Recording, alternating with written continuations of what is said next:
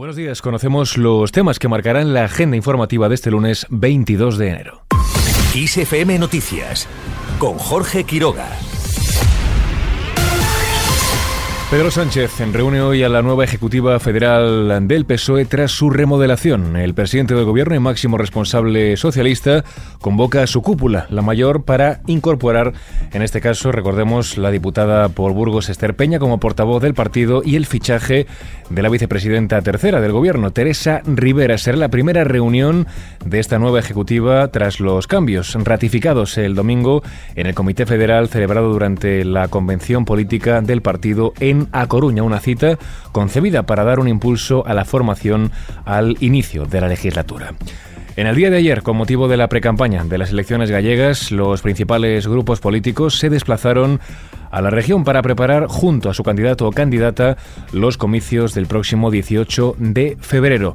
Desde el PP defendieron la gestión de la Junta frente al gobierno central de Pedro Sánchez. Y el futuro de Galicia es seguir manteniéndola lejos de ese barullo que hemos visto que quiere instalar la izquierda a nivel nacional, para confundirlo todo, para que nada funcione y efectivamente para seguir en el poder. En el presidente Rueda. No hay otra posibilidad. Lo otro es un multipartito que desde luego ni militantes ni simpatizantes del Partido Socialista votaría.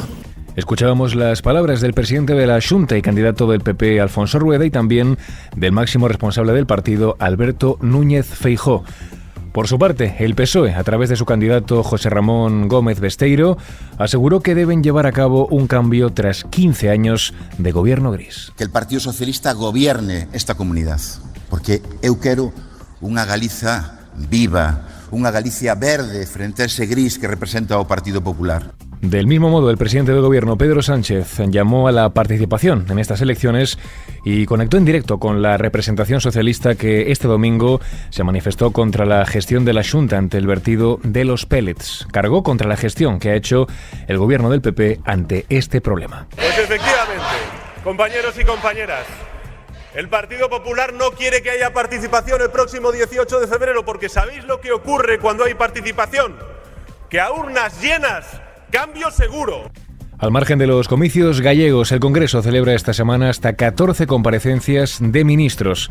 Acudirán a sus respectivas comisiones parlamentarias para explicar cuáles serán las líneas generales de sus departamentos en esta legislatura, pero también se enfrentarán a preguntas sobre la amnistía, la inmigración o la atención primaria en la sanidad.